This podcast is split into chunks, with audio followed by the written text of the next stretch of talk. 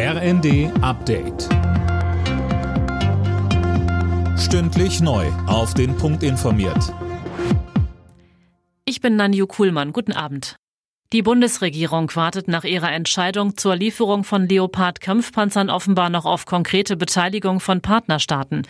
Daniel Bornberg, wie es aus Regierungskreisen heißt, sieht es vor allem bei der modernen Variante 2A6 noch dünn aus. Ja, unter anderem wollten die Niederlande 14 Leopardpanzer dieses Typs liefern. Offenbar sind die aber nicht im besten Zustand und müssen erstmal instand gesetzt werden. Ähnlich sieht es offenbar in Portugal aus. Regierungschef Costa hat zwar gesagt, sein Land wird Leos liefern. Wie viele ließ er aber offen. Kanzler Scholz soll inzwischen sogar selbst einigen Regierungschefs ins Gewissen geredet haben, endlich handfeste Zusagen zu machen. Ein mühsamer Kraftakt, heißt es laut Spiegel aus Regierungskreisen. Deutsche Politiker sind wegen des mutmaßlichen chinesischen Spionageballons in den USA alarmiert. China verletze den US-Luftraum, das sei ein Warnsignal, so CDU-Politiker Wadefuhl zu Bild. Mittlerweile haben die USA einen zweiten Ballon entdeckt. Lisa Hofmann berichtet. Ein erster Ballon wurde über dem Nordwesten der USA entdeckt, der zweite dann über Lateinamerika. Wo genau er sich befindet, ist nicht bekannt.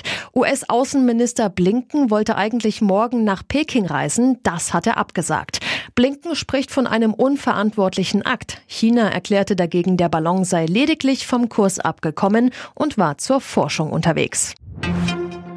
Was die Pläne zur leichteren Einwanderung von Fachkräften angeht, ist Arbeitsagenturchefin Nahles skeptisch. Sie geht in der FAZ davon aus, dass über das Gesetz nicht genügend Menschen erreicht werden. Geplant ist, dass etwa Berufserfahrung bei Bewerbern aus dem Ausland eine größere Rolle spielt. Borussia Dortmund hat das Bundesliga-Spitzenspiel gewonnen. Der BVB siegte gegen Freiburg klar mit 5 zu 1. Union Berlin hat durch ein 2 zu 1 gegen Mainz vorerst die Tabellenspitze übernommen und kann nur von den Bayern zum Abschluss des Spieltags überholt werden. Außerdem gewann Frankfurt gegen Hertha 3 zu 0, Bochum bezwang Hoffenheim 5 zu 2 und Köln und Leipzig trennten sich 0 zu 0. Alle Nachrichten auf rnd.de